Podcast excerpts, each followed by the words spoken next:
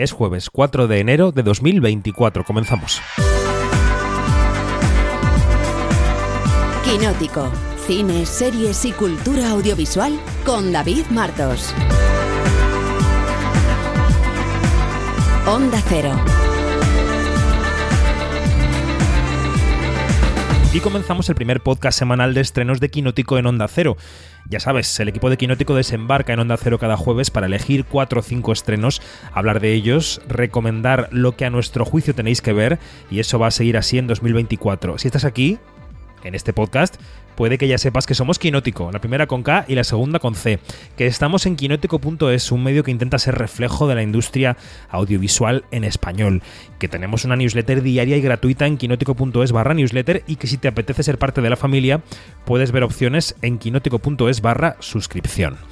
Y dicho esto, vamos con el primer estreno que destacamos en 2024. Es la nueva película del director estadounidense Alexander Payne y se llama Los que se quedan. Cada año, los estudiantes, profesores y personal del Colegio Barton se van de vacaciones de invierno dos semanas. Pero siempre hay algunos desafortunados que no tienen a dónde ir. Los que se quedan. Señor Hanna, Hola, Mary. ya veo que le toca hacer de niñera este año. ¿Cómo se las ha apañado? Sabes que fue alumno aquí, ¿no? Sí, por eso sabe cómo infligirnos el máximo dolor.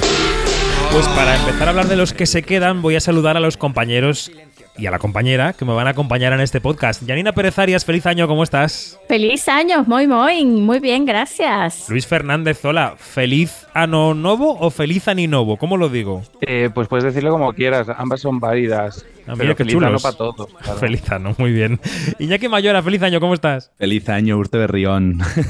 Ahí estamos, bien. ahí estamos. Yo con soy de los que me he quedado, soy de los que me he quedado.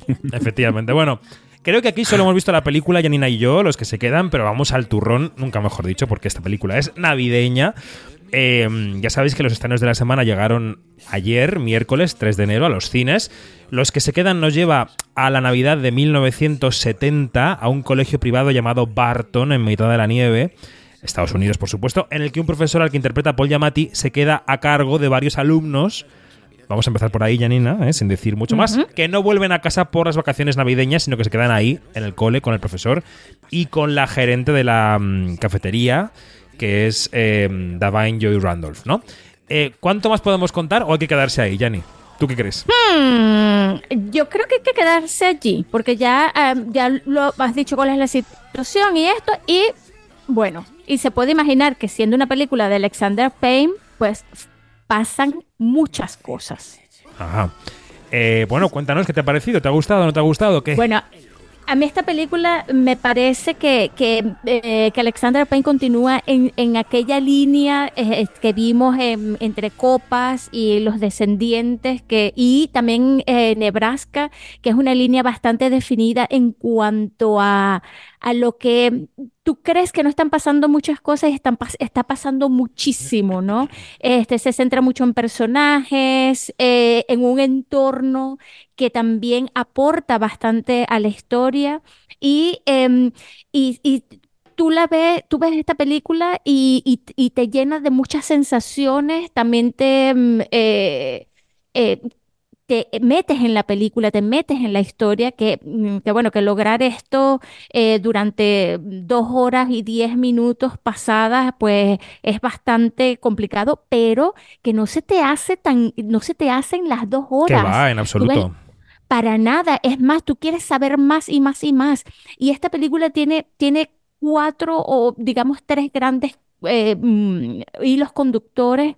Una de ellas es la soledad, el otro es el, el- el dolor y el dolor entiéndase como un dol- como dolores, este, mm, puede ser un duelo, puede ser el dolor de un rechazo, puede ser el dolor también de, de, de una pérdida, aunque no es física, pero es una pérdida de otro tipo. Y también tiene que ver con lo que es una, una, mm, eh, una radiografía de lo que es, son los privilegios. Los privilegios eh, no solamente entre clases sociales, sino también de raza. Y todo eso metido en esta película, que es una película también hermosísima, eh, pues mira, tiene de todo. Yo la recomiendo muchísimo. Vayan a verla, disfrútenla. Sí, yo creo que la idea fuerza, como escribí ayer en quinótico.es, es la soledad, ¿no? Y además creo que esa idea atraviesa todo el cine de Alexander Payne. Eh, los personajes un poco eh, desconectados de la corriente social, un poco rotos, un poco aislados. Y en este caso el personaje de Paul Giamatti, que él ha confesado en alguna entrevista que es quizá un personaje que le ha costado poco elaborar, que estaba ya muy bien escrito y al que él ha incorporado parte de su propia vida, como él ha dicho, eh, este personaje yo creo que él elige la soledad. Em, y que aunque ahí haya sinsabores y haya eh, pues cosas que le duelen evidentemente no como su físico no que él del que él mismo se ríe o su desconexión de la vida porque él ha pasado toda su vida en ese colegio Barton desde que salió de su casa no hasta hasta este momento en el que debe tener unos 60 años no Eh, y es profesor un poco odiado por todos los alumnos. Esa soledad ha sido elegida y disfrutada, ¿no? Y, y- y presume de ello. Y yo creo que eso no es una careta, ¿no? Que yo creo, yo sinceramente creo que en la vida hay gente así, ¿no? Que vistas las cartas que la vida le reparte, eh, decide una soledad disfrutada y compartida con otros en algunos aspectos, pero muy interiormente defendida, ¿no? Yo creo que hay una mm, y perdón que me ponga tan filosófico en este podcast, ¿no? Pero creo que hay una corriente general una tendencia que nos empuja a, mm, a una manera de vivir un poco uniforme, una manera de vivir muy eh, social, porque se dice que el siglo XXI nos aísla y nos, nos- nos mete en un or- ordenador, en un teléfono, nos invita a la conexión todo el tiempo, si puede ser offline mejor. Y yo creo que en la soledad intelectual también, y- o incluso eh, espiritual, como él dice en alguna escena de la película, hay también partes de la vida que son disfrutables. Y creo que esa eh, que ahí se va a ver reconocida mucha gente. En esta los que se quedan. Y no sé si ha entendido algo de lo que he dicho, pero mm, es como lo siento. en fin. Sí, pero fíjate, pero lo que eh, a mí, a mí, de- a mí también me parece bastante fuerte lo de, lo de estos personajes que están como que sedados por el dolor. Este, mm, eh, y, y que no saben tampoco, porque hasta, la- hasta, el, hasta el mismo personaje de Paul Giamatti, que como tú dices, ha elegido una soledad, también, este, también allí hay algo como un resquemor, ¿no? Un, al- un- algo que, que, que, que a él, eh, mm, bueno, no le termina de calzar, no es una persona completamente social, pero, pero es, es una persona consciente en cuanto a que, claro, al ser profesor, que podría aportar otra cosa, la, la- ot- otra cosa para otras personas, ¿no? Para sus estudiantes. Y fíjate que esta historia pudo haber sido un, el Club de los Poetas Muertos, pudo haber sido cualquier otra cosa. Hmm. Y no lo es, no lo es. O sea, si lees la, la sinopsis, tú dices, ah, esto yo lo he visto en, eh, alguna otra vez, ya lo he visto en otra película. Pues eh, eh, déjame decirles, déjenme decirles que no lo han visto, Hmm. no lo han visto, porque está tan bien escrita y está tan bien actuada. Y, a- a- y ojito con Dominic, eh, Dominic. Sessa, que es el, el chico, el que hace el papel del, del que se queda, eh, que se llama Angus. Eh, es, es de verdad, o sea, para mí este muchacho lo va a petar siempre y cuando tenga un buen agente y un buen publicista y tome las decisiones correctas. Y no la cague como algún otro del que hemos hablado y no la cague, exact- ¿no? Sí. exactamente. Y yo creo que además hay otro actor. mm, ingrediente que recorre todo el cine de Alexander Payne, que es el humor, ¿no? Es una película que, en la que además Sí. te ríes abiertamente porque se generan situaciones muy cómicas, ¿no? Sí. Que son tristes en el fondo, pero que son cómicas en la superficie y de ahí nace la verdadera comedia, ¿no? Cuando te ríes de cosas tristes con una sonrisa casi no sé si decir compasiva, pero sí de compartir la tragedia, ¿no? En fin, los que se quedan, una joyita que está en la cartelera y de la que vamos a decir ya muy poco más porque hay que reservar las sorpresas para eh, la butaca del cine. Que vaya todo el mundo a verla en cuanto pueda. Em, bueno, siguiente película, directamente desde la Mostra de Venecia, donde ganó el León de Plata a la mejor dirección y también el premio Marcello Mastroianni para una estrella emergente como fue, es Sidhu Sar, que es uno de los actores de la peli, ¿no? Llega a la cartelera Yo Capitán y Yo Capitano, que es la última película del director italiano Matteo Garrone. ¡No os mováis! ¡No os mováis! ¡El dinero o a la cárcel! ¡Vamos! ¡Musa!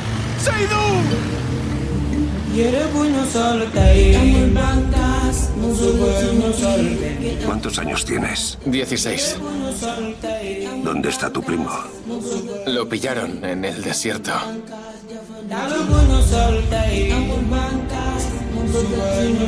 Bueno, es la historia de dos primos que eh, deciden eh, abandonar Dakar en Senegal, como tanta gente, porque quieren ganarse la vida en un lugar más próspero, porque han oído historias de otros países en los que se vive mejor, engañados o no, y deciden emprender un viaje, viajar hasta el continente europeo, dejándose el dinero, eh, la, la salud, la sangre, en fin, toda la odisea que se supone. Eh, Luis, ¿tú esta la has visto? Yo, capitano. Sí, sí, sí. la- eh, pude verla en San Sebastián, En si no me San equivoco. sí. Sebastián, efectivamente. ¿Y tú dirías que, que Garrone se aleja del esquema clásico del de. Igual que decíamos antes, ¿no? Con, con la película de Alexander Payne. Cuando uno se aproxima a Yo Capitano con este argumento, ¿se va a encontrar la clásica película de inmigración o no? Mm, pues un- es un po- poco de ambas cosas. Eh, te puedes esperar algo de lo que te encuentres, te puedes encontrar algo de lo que te esperas, perdón, eh, pero creo que también hace alguna cosa más interesante y que creo que son es donde reside el mayor valor de la película. A mí lo que me gustó especialmente de Yo Capitano, que es una película que me interesa, que me me produce una gran reflexión sobre la inmigración, sobre eh, cómo tratamos estas cuestiones desde, desde la sociedad europea. Lo que más me interesa de la película es cómo rehumaniza a lo que desde Europa convertimos en números. Muchas veces eh, los inmigrantes acaban convertidos en eh, 52 inmigrantes ahogados en las costas españolas. Esos 52 inmigrantes tienen una historia, tienen un nombre, tienen una familia, tienen un recorrido mucho más allá de simplemente cruzar el Mediterráneo para buscarse una, mejor vida y darle una mejor vida a, los suyos. Entonces, a mí lo que me interesa mucho de la película es cómo eh, Mateo Garroni reconstruye ese viaje, esa ilíada que lleva a los personajes a cruzarse media África para después lle- intentar llegar a las costas europeas. Lo que- yo creo que mm, Garrone falla un poquito en la construcción de la emoción.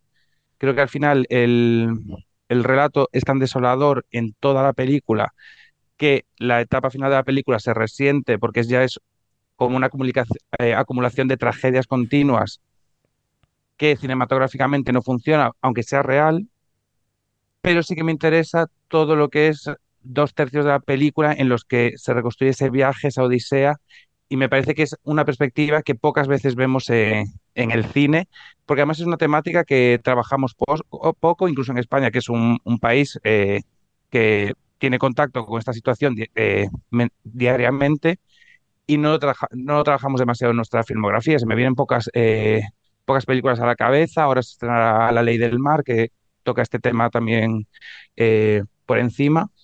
Pero creo que hay mucho que explorar en el tema de, de la inmigración, mucho que contar y sobre todo un gran altavoz que dar a quienes sufren estas condiciones, a quien sufre, eh, a quien tiene que pasar por estas condiciones.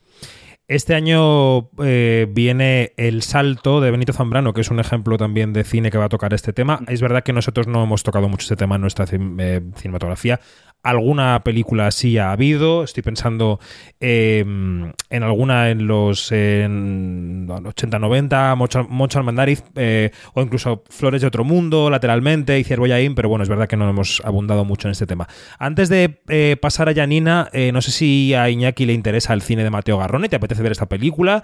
¿Qué has ido oyendo sobre ella? Eh, ¿Qué? Yo llevo escuchándoos hablar de ella desde el Festival de Venecia, ¿verdad? Sí. Sí, vale, por si me la estaba liando. Eh, no, desde el Festival de Venecia y ya allí eh, os escuché hablar muy bien de ella, por lo cual tengo muchísimas ganas. Yo tengo un pequeño grupo de amigos con los que voy al cine, intento ir todas las semanas y esta pues ya es una de las propuestas para ver próximamente, así que tengo muchas ganas de, de verla y ver si esta propuesta que ha presentado Italia a los Oscar pues eh, es tan buena como, como me la habéis pintado. Por la de Yamati no te he preguntado, por la de Alexander Payne, pero te entiendo que también está en tu radar, ¿o qué? Eh, espero eh, ir a verla si no es mm, hoy, será mañana, porque soy un gran amante de Alexander Payne, de todas sus películas, así que yo soy de los que disfruté hasta Una vida a lo grande, así que tengo muchísimas Uh. ganas de, de ver lo que ha hecho en esta película.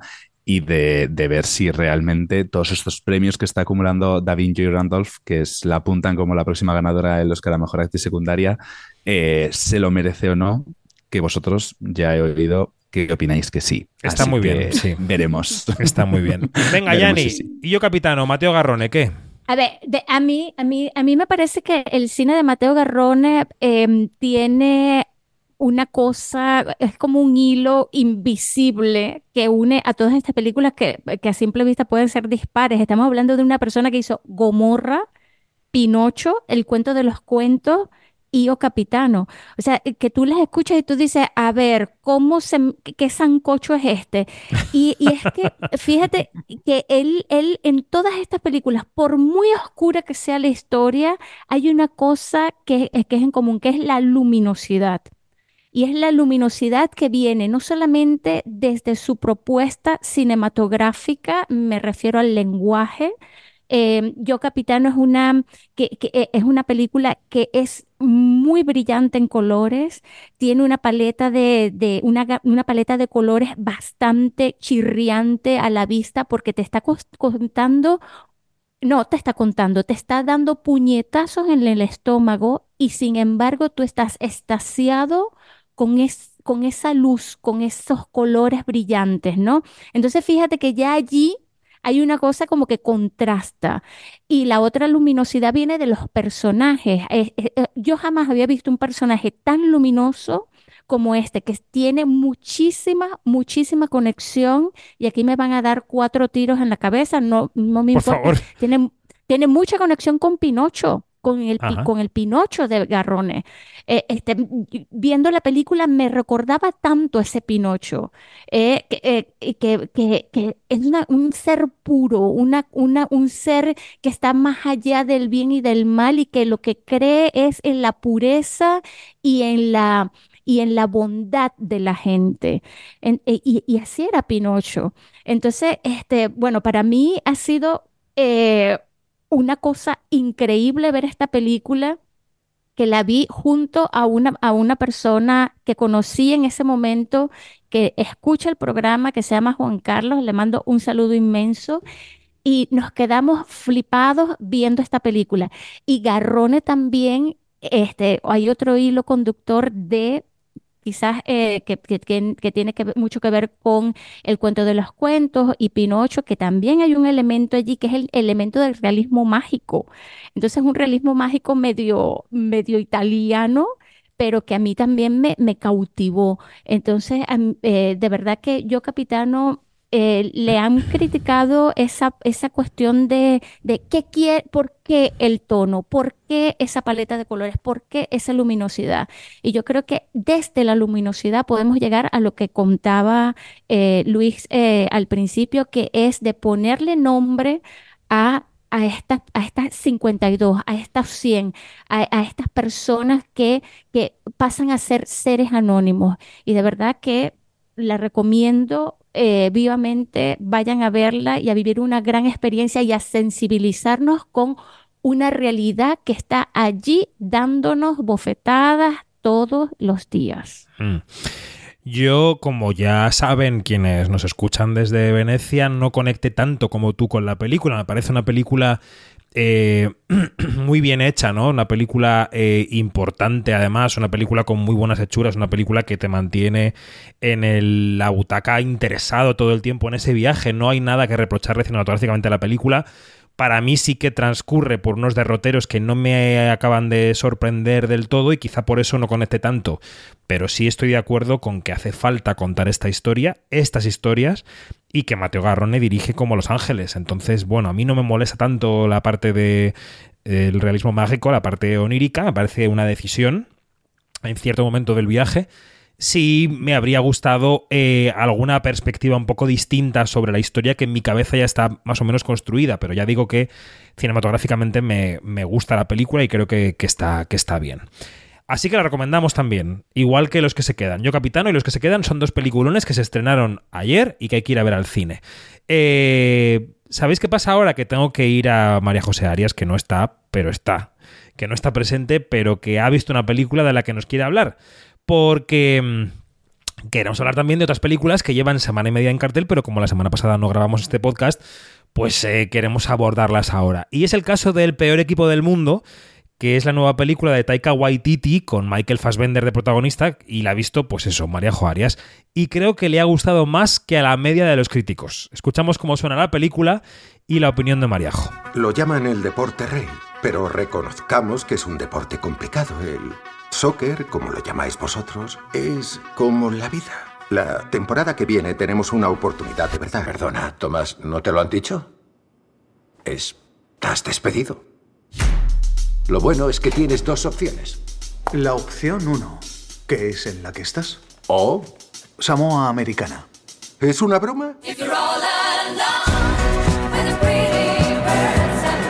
Hola a todos, quinóticos, quinóticas, ¿qué tal? ¿Cómo estáis? Felices fiestas. Bueno, esta semana os traigo una película ligerita, muy apropiada para estas fechas navideñas después de muchas comilonas y cenas copiosas.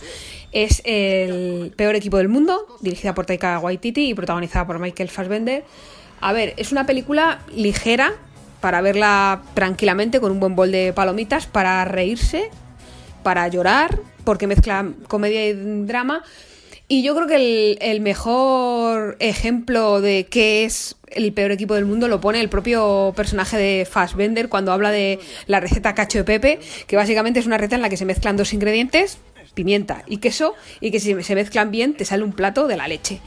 Eh, aquí a veces funciona, a veces no, pero en general yo creo que es una película que deja sobre todo buen rollismo, que viene bien para estas fechas navideñas, con un Michael Fassbender que está estupendo, de, de rubio oxigenado platino, no sabría muy bien de, definirlo, y cuenta una historia que es real, que es la de la paliza que le metieron en un partido a la selección de América Samoa. Creo que fueron 31 goles, si no me equivoco, vamos, mm, más histórico que el 12 a 1 de España a Malta. Pues es una película sencillita, que funciona bien a ratos, que entretiene y nada, que da muy buen rollo, porque básicamente lo que hace es ensalzar el positivismo de esta selección, que serán muy malos jugando al fútbol, pero como personas son muy buena gente. Así que nada, al cine.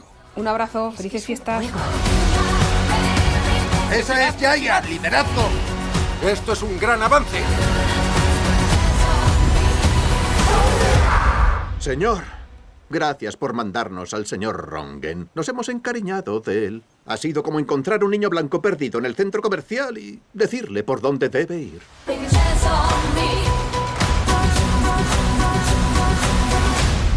Esto es el mejor equipo del mundo, pero la película de autor que está encandilando a todos los espectadores, hay comentarios elogiosísimos en redes sociales, eh, de taquilla va bastante bien para ser un estreno pequeño, ahora nos contará Luis Fernández, eh, viene del Festival de Cannes, es Fallen Leaves y es la película del maestro finlandés Aki Kaurismäki.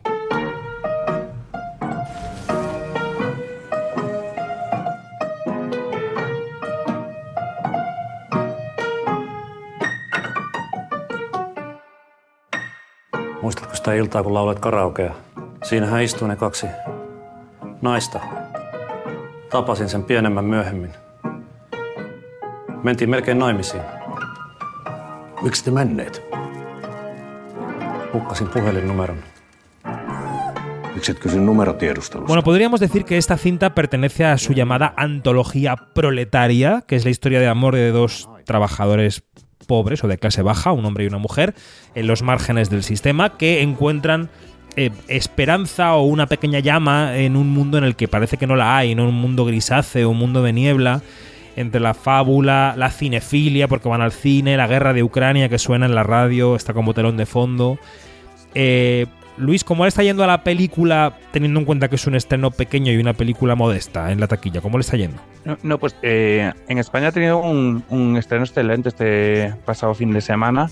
Eh, bueno, se estrenaba el, el miércoles pasado, eh, por las fechas en las que son, pero el fin de semana acababa dentro del top 10, en, justo en el número 10, y con una de las mejores medias por pantalla de toda la cartelera. Es justo la quinta con mejor media por pantalla, que está súper bien. Además, estrenaba, era un estreno bastante potente, apostaron por ella desde Avalon con 107 pantallas, que es mucho para este tipo de, de, producciones, no solemos ver estos números, y han acertado porque el público ha respondido. Porque además es que... Voy a pasar ya directamente a mi opinión porque me, dale, me dale. gusta mucho esta película. Me gusta mucho esta película, eh, me encanta, me, me parece eh, maravilloso que la gente haya respondido, porque no deja de ser una, es una comedia triste, porque es, eh, es divertida, pero también es desgarradora por cómo son sus personajes, y, pero que me, me parece que conecta muy bien con las fechas en las que estamos, en plan, con esas navidades que mucha gente, eh, un poco, a lo mejor tiene un hilo de unión incluso con los que se quedan, con, esa, con ese reflejo de la soledad. Eh, en este caso, a lo mejor no están elegida como los que se quedan, pero sí que son eh, personajes solitarios que la vida no le ha puesto las cosas fáciles y que en su devenir del día a día pues van buscando esas pequeñas conexiones que hagan la vida un poco más llevadera. Entonces me parece una, una cinta ideal para estas fechas y, y, además muy divertida y muy cortita, que son solo 90 minutos, que se agradece muchísimo. Eh, esta Fallen Leaves la vi también en el Festival de San Sebastián y en un festival también se agradece ver de repente una comedia divertida, eh, con mucho pozo, que no se queda en, en los niveles eh, más superfluos de lo que podría contar. Al final no deja de ser Aukis eh, Karismaki, que es maravilloso en lo que hace. Ya sabemos cómo es su cine repite ciertas, ciertas claves que él tiene y que le funcionan súper bien y que no deje de hacerlo nunca, porque al final eh, a mí estos personajes, esa Ansa interpretada por Alma Poisti, que está maravillosa, que además eh, este domingo opta un Globo de Oro, que es una de las mejores nominaciones que, que, consiguieron los Globos, que se acordaron de ella, eh, está maravillosa, está, está tierna, está reflexiva, y tiene una conexión estupenda con su coprotagonista, con Joseph Batanen. Es que esta película es todo lo que está bien en el mundo, es todo lo que podemos pedir a, una comedia de Aki Kaurismaki. Es que me gustó mucho, me ha dejado muy buen recuerdo con el paso de los meses y es una de esas películas que no me importaría volver repetidamente porque te lo pide el cuerpo, eh, volver a esa sala de cine, que además es una película muy cinéfila, eh, volver a esa sala de cine, volver a reencontrarse en, esos bares, en esos karaokes Ay, el karaoke. Qué maravilla. Bueno, os la ha vendido, ¿eh, Luis? Os la ha vendido Iñaki y Janina. Totalmente. A ver quién no va ahora a verla. Estoy completamente de acuerdo con Luis. Es una película deliciosa. Es una película que además, em, bueno, transita un poco por una vía muy parecida a la de em, eh, Alexander Payne en el sentido de que es una comedia que no tiene un fondo de comedia, que te acaba riendo de situaciones a las que te lleva el guion, que está magníficamente escrito, pero que en realidad es una tragedia vital que los protagonistas enfrentan con un estoicismo y con una fuerza que acaba derivando en comedia. Yo creo que es una peli que hay que ver y que te reenamora de la experiencia también del cine en sala, ¿no? Porque aunque es una película pequeña, que algunos podrían cometer el error de querer ver en una pantalla pequeña, creo que una película vista en cine así es una delicia, porque los colores que tiene, eh, la música, la, cuando cantan también, como recordaba Luis, todo eso merece la pena ver, eh, ser visto en una pantalla grande. Em, pues esto es todo. Y también se estrenaba hace unos días Disco Boy, pero tenéis un quinótico extra entero en nuestros canales de podcast para saber más sobre esta película de Giacomo Abruzzese, o sea que no vamos a abundar más en esta película. Ahora, Iñaki, te vas con notas y deberes, ¿eh? Te vas eh, directo al cine, em, recauchutado sí, a una que empezar el año por todo lo alto, por todo lo alto. Bueno, pues Iñaki, Janina, Luis, un beso, gracias, hasta la semana que viene. Adiós. Muchas gracias. Adiós, adiós.